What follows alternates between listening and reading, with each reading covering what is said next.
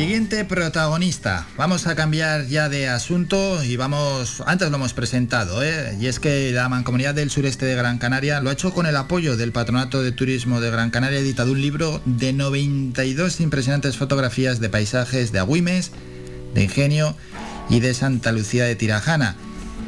Y en el otro lado del objetivo está lógicamente una persona y un fotógrafo, un gran fotógrafo como es Ángel Luis Alday. Alday, buenos días.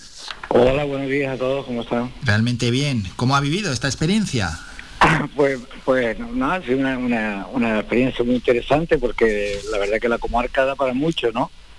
Y ha sido un trabajo a lo largo de 10 meses porque comencé en el invierno, digamos, del 21, eh, he terminado casi este año con él, con el libro, ¿no?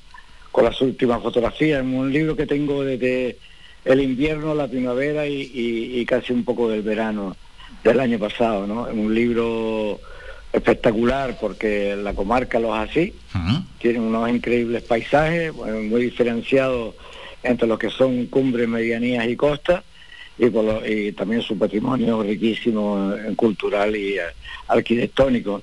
Entonces da mucho juego y la verdad que, que he disfrutado muchísimo porque a mí me gusta mucho todavía salir al campo cada día o a, recibir, a, dar vueltas a la isla para fotografiar, sobre todo en estos días espectaculares, azules y brillantes con esta luz tan especial que tiene la isla de Gran Canaria, que te permite ir y recorrer los mismos paisajes cada año y siempre encontrar algo distinto que fotografiar. Claro, ahí se puede fotografiar, es verdad, ese patrimonio natural, el artístico, el, patrimonio cultural, a la, gente también se le puede incluso fotografiar. La gente que, la gente que es súper amable, increíble, que te ayuda muchísimo, porque llama yo cuando hago fotografía, primero camino mucho porque yo hago fotografía eh, casi desde el coche, digamos, yo dejo el coche aparcado de camino, y luego pregunto mucho a los lugareños, ¿no? Por, por sitios especiales o, si no encuentro un sitio, pues yo pregunto, no me importa sentarme un rato con un pastor y comentar y hablar y preguntar, porque ellos suelen conocer algunos bricuetos muy especiales. Eh, y en fin, son jornadas muy entrañables de fotografía que me apasiona, perdón, y de hablar con la gente que, que es una maravilla. ¿no? Y al fotógrafo, ¿cómo le surge esa gran fotografía? Es decir, va caminando y de repente con su propia vista, a través de la vista, ve hay una perspectiva y dice, aquí, aquí va a haber buena fotografía, o lo tiene que trabajar más, tiene que investigar. No, no, no, yo, yo soy muy instintivo para eso. ¿eh? Yo, prefiero recordarme mm, ir prácticamente los días que las luces, yo sé que son muy especiales, que hay una luz limpia y una luz transparente, que da una buena colorimetría y entonces ya voy al, al, sitio que tengo que fotografiar y realmente siempre encuentro eh, algo, ¿no? Voy, normalmente conozco el sitio y ya sé la hora que tengo que ir por la luz más o menos, ¿no? Digamos, bueno, pues si tengo que ir a, la cumbre o, digamos la presa de la Sorrueda, por ejemplo, por un ejemplo, mm. o la medianía, pues digo voy a primera hora de la mañana o a última hora de la tarde. Siempre las luces del mediodía prefiero evitarlas esa luz, esa luz es verdad, que, es tan importante y quien más, quien menos haya sacado una fotografía, aunque sea con el teléfono móvil, ¿no? Eh, es verdad, la luz es que la luz es clave, vamos, de esas fotos al amanecer o al atardecer a cuando está pegando el sol de pleno, vamos. Eso es muy duro, y, y, más en la época de verano, por eso voy en invierno, que el sol es más bajo y siempre pega más lateral, ¿no? Con lo cual ilumina todo, saca los volúmenes de todo lo que vayas a iluminar, ¿no? Hmm. en verano está tan alto que da una sombra siempre cenital, ¿eh? una luz cenital, y eso da sombra todo alrededor, ¿no? Y es una luz más fea, digamos, ¿no? A no ser que te vayas a la parte de costa o, de playa donde el mar sí necesita esa luz eh, tan alta para, para, para sacar ese, ese azul o esos tonos verdosos que tiene el agua transparente, ¿no? Entonces todo tiene su técnica y su y su momento, ¿no? Sí, claro, es verdad. Y según lo estabas describiendo, yo me lo estaba imaginando y sí, sí, sí, sí, lo del mar, ciertamente, es verdad. Al final esa luz así es clave. Bueno, ¿y qué, qué lugares así emblemáticos que conozca cualquier persona de nuestra isla vienen reflejados en el libro? Bueno, está reflejado prácticamente toda la, comarca, porque aparte de, de, hacer yo mi, partida haciendo fotografías primero, yo conociendo la comarca, que ya la conozco hace muchos años, pero volviéndola a caminar y volviéndola a fotografiar. Luego ya me, reuní con los, con los, digamos, con los responsables de, bueno, primero con los alcaldes, por supuesto, y luego con los responsables de turismo de, de cada, de cada ayuntamiento. Y les solicité un listado de lo que ellos consideran que son sus fortalezas, ¿no? Y que deberían estar en un libro que represente a, digamos, a, toda la comarca y por supuesto a, cada a cada a cada municipio, ¿no? Entonces ellos me dieron un, listado y yo miré lo que tenía y lo que realmente lo que no tenía, pues mm, volvía y, lo, y, hacía las fotos, ¿no? Como como la, imagen del cestero o el, horno de pan o el pan de leña o la bordadora o algunas cosas de patrimonio como la ermita San Nicolás de Bari o otra iglesia también que tiene un interior fantástico que me, que me gusta muchísimo, en fin, y las iglesias por dentro que la fotografía y todo, los cascos históricos, en fin, yo hice todo lo que se me pedía. Una cosa que sí me, me, me resultó curiosa fue el, famoso barranco de Barafonso, llamado malamente barranco de vacas, ¿no? Ah, porque es súper popular hoy en día que la gente vaya a hacerse selfies como, como locos, ¿no? Sí, sí, sí, sí. Bueno, a este barranco fui como dos o tres veces y no pude hacer fotos debido a la cantidad de gente que había dentro. Ya. a, mí me pasó a mí me pasó parecido quería sacarme una foto y, y allí cinco o seis sentados hablando hablando hablando yo no es que los mirara mal no pero a ver, poneros un poquito a un lado, aunque sea, no os pongáis en medio para los que queremos sacar una foto, y, claro, y ven a hablar y hablar y hablar, y, pero no, y no se van a mover y, irse para allá unos metros.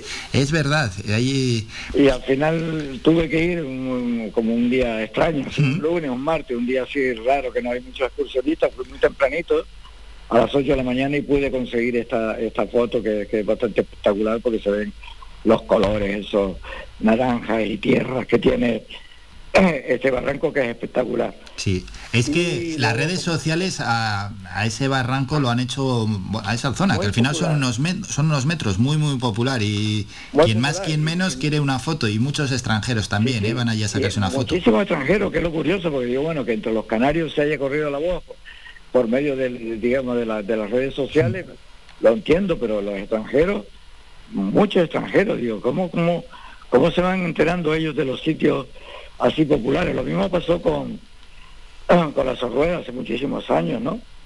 Que mm, yo fui uno de los primeros, si no el primero de fotografiarla como, como, como icono turístico de la isla de Gran Canaria, allá por el año 82-83, que no era un sitio para nada conocido, ni, que se usaba, incluso en las promociones, no se usaba nunca el interior de la isla como tanto como se usa ahora, ¿no? En aquellos tiempos pues se promocionaba la playa de Maspaloma, la playa de las Carteras, la carrera de Las Palmas y poquito más, ¿no? Y fue ya cuando empezamos ya a, hacer un, trabajo en el interior para promocionar, yo qué sé, sitios tan entrañables como Temisa, o, como la presa La Sorrueda, o como arriba Ancite y todo, todo, todo, todo el patrimonio arqueológico canario, ¿no? Y entonces se, empezó a cambiar la idea ya eh, con, con una campaña que parece que era Canaria Naturaleza Cálida en aquellos tiempos, que se trataba de incidir que aparte de, sol y playa, en la isla había otras cosas muy interesantes que ver. A lo que hoy en día, ¿no? Hoy en día la isla se promociona en, todos sus aspectos y en, y en todo su territorio. Claro, y esa promoción, que bueno, muchas veces siempre estamos mirando al turista, al turista, pero los propios que vivimos en Gran Canaria, hay gente que no conoce bien toda la isla y lleva aquí décadas y décadas. No, no, no, que va, que va, la gente no conoce mucho su isla y aparte, y, cada, cada vez menos, y te lo digo porque no, no es que no vayan, sino que no lo ven los sitios, ¿no? Porque la gente ahora tiene tanta prisa por hacerse un selfie hmm. a los sitios que va, que yo creo que llega, se dan de espaldas, hacen el selfie con el, con el paisaje detrás y se marchan a otro lado, ¿no? No es como antes que la gente llegaba a los sitios y se paraba a verlo y disfrutaba y... sí, sí, sí. No, no, es que es verdad, totalmente de acuerdo. Y encima hay, hay gente que va a los sitios ya pensando dónde se va a poner y cómo se va a poner para sacarse la foto. Vamos, que ya va con una idea. Ha visto una foto por ahí y dice, pues yo quiero una foto igual. Exactamente, van como imitando de otros eh, youtuber o influencer o lo que sea, ¿no? Entonces tratan de imitar el mismo postureo. Y me ha pasado en muchos casos, ¿no? Curiosamente, en sitios así importantes como, que, como miradores así muy famosos que hay, por cierto, en la comarca, que de repente llegan como, como cinco o seis en un coche y lo que hacen es, en vez de pararse y mirar el, espectáculo delante, que es una maravilla, pues se ponen de espalda a él, se hacen los selfies y se van a otro, a otro sitio, ¿no?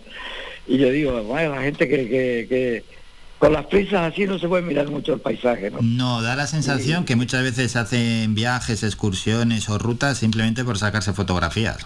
Sí, para que quede la constancia de que ha estado ahí. no, realmente no han disfrutado de, lo, de lo que el entorno te está, te está pidiendo. Porque yo, por ejemplo, con la foto necesito un poco de, tranquilidad. Yo llego porque mi trípode, o miro, miro la luz, la espero, porque yo sé que la luz siempre llega. Y si hay una nubecilla, espero que pase a ver si me da una sombra interesante o ¿sabes? dialogo un poquito con el paisaje, porque la buena fotografía está en el diálogo entre lo que miramos y lo que percibimos, ¿no? Ahí hay un instante que es cuando tú tienes que apretar el botón y es el clip que, te da una, una, una, fotografía distinta, digamos, y con y, con un sentido grande de, belleza, ¿no? Porque lo, otro es si llegas rápido y haces una foto, la cámara te la va a hacer rápido y no te va a sacar nada, ¿sabes? Es eh, así. ¿Le surgen al fotógrafo prisas cuando está anocheciendo? Porque hay pocos minutos hay. Bueno, hay momentos, digamos, eh, clave, que es cuando la, hora azul, que se llama, ¿no? Que es un momento en que, que la intensidad de la luz eléctrica, digamos, y la luz natural tienen un mismo punto de intensidad, ¿no? Y es el momento que tienes que fotografiar. Primero para que no te queden esos cielos oscuros de noche cuando estás fotografiando, perdón, algo iluminado. Entonces tú quieres sacar todavía un cielo con un cierto azul oscuro, pero que hay cielo y quieres unas lámparas iluminando, o un edificio iluminado, o una ciudad iluminada, o el casco histórico mismo iluminado, que me pasan los cascos históricos. Los cascos históricos tienen una luz muy bonita, pero si el cielo te sale negro ya ya lo, ya lo pierdes. Tienes que esperar ese momento que todavía tú tienes un cielo azul y, la luz eléctrica iluminando, que salen unas fotos espectaculares, ¿no? De bonitas. Pero eso nada más que tiene 10 o 15 minutos para hacer la foto. Sí, ese espacio ahí tan corto, es verdad. Pero hoy con todo ese trabajo que hay mm, después, ¿no? De, edición, de fotografía, mm, ha perdido... No, no lo sé si el, ya el mérito que tenía antiguamente el fotógrafo cuando no se podía retocar nada, ninguna foto, si ahora igual se tocan mucho las fotos. Bueno, yo, yo no suelo tocarla, ¿eh? yo suelo editarla, bueno, un poco un parámetro de luz y sombra, le doy un poquito lo que se hacía antes con el revelado, casi con la mano, ¿no? Sí. Que uno iba tapando y hacía cosas, o peor, peor aún, antes cuando la diapositiva, lo que salía era lo que tenía, ¿no? Tenías que ajustar mucho a la hora de tirar para no tener estos problemas de, luces, ¿no? De que se quedara muy negro o muy blanca, porque la diapositiva era muy crítica en sus días, ¿no? O hacían una buena exposición o no tenían nada. Hoy te permite, gracias al Photoshop, tener grandes errores en un lado o en el otro, ¿no? Y se pueden corregir porque siempre en el negativo digital siempre tiene una fuente ahí de fotos que solamente tienes que rescatarla, ¿no? Por eso digo que la fotografía hoy se truca mucho, pero también se nota mucho cuando está muy tocada. Y a mí no me gusta, yo simplemente trato de, que, digamos que el archivo RAW o el, archivo digital nunca te va a dar lo que tú has visto y lo que tienes que lograr es llegar a lo que tú has mirado y recuerdas, ¿no? A base de tocarlo un poquito, pero no más allá de ahí, ¿no? Eso es, sí, no, no, yo opino ¿eh? totalmente igual. En este mundo en el que estamos, que hoy lo que veníamos comentando es que parece que se fotografía todo. Sí, hoy en día, mm, bueno, tampoco está mal. Yo, a mí me gusta que la gente use los móviles que haga fotografía porque es una manera de recordar cosas, de recordar momentos y, y luego que usen todos los filtros y todos los cachivaches que traen los móviles para mejorar una fotografía. Pero yo creo que la, la fotografía ya para para editar o para exponer va mucho más allá de ahí y hay que ser eh, un poquito más riguroso y, tratar la fotografía eh, un poco más seriamente. Bueno, ¿qué es lo que pasa? Porque eh, normalmente cuando tú vas a sitios como a Berlín, a poner o lo que sea, mm. ya hay muchas galerías que no que no, no quieren el formato digital, ¿no? te, quieren el formato analógico todavía, o sea que todavía hay un mercado de, de gente que compra fotografía de autor que quieren que sea el archivo sea analógico, ¿no?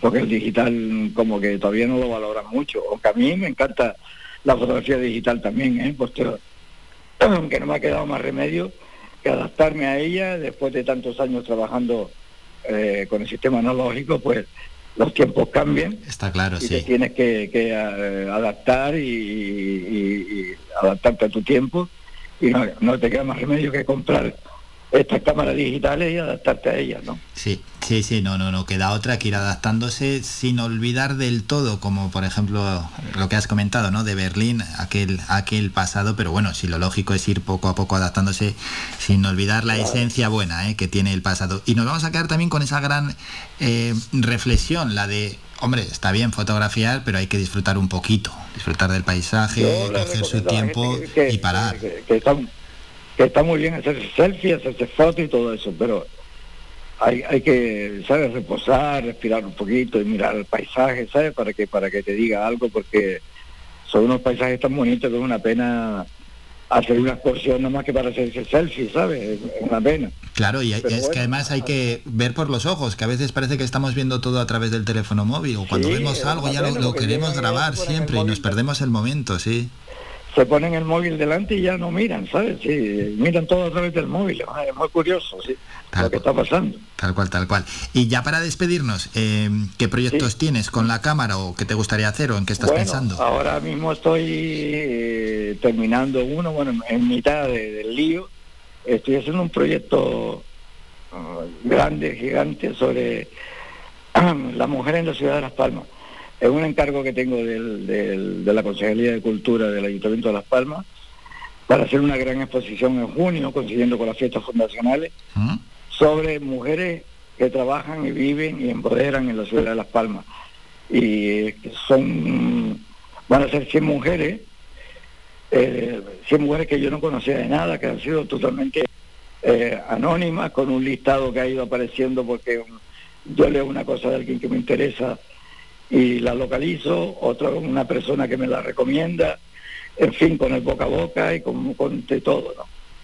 Y son unos retratos de mujeres y, va a ser una exposición muy grande y un libro que vamos a hacer sobre la mujer en la ciudad de Las Palmas.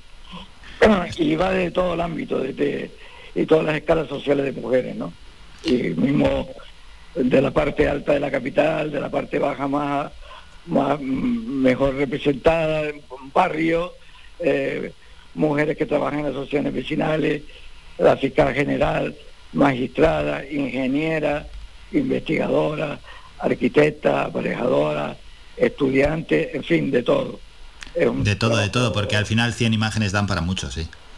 Sí, sí, y hay muchísimas mujeres haciendo muchísimas cosas que ni siquiera la mitad de los hombres nos imaginamos que están trabajando en ellas, ¿sabes? Y eso es lo curioso y lo, lo, lo bonito del proyecto. ¿no?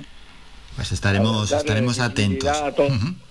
De dar visibilidad a todas estas mujeres que están haciendo estas labores tan importantes, estos trabajos muy considerados de hombres anteriormente, ¿no?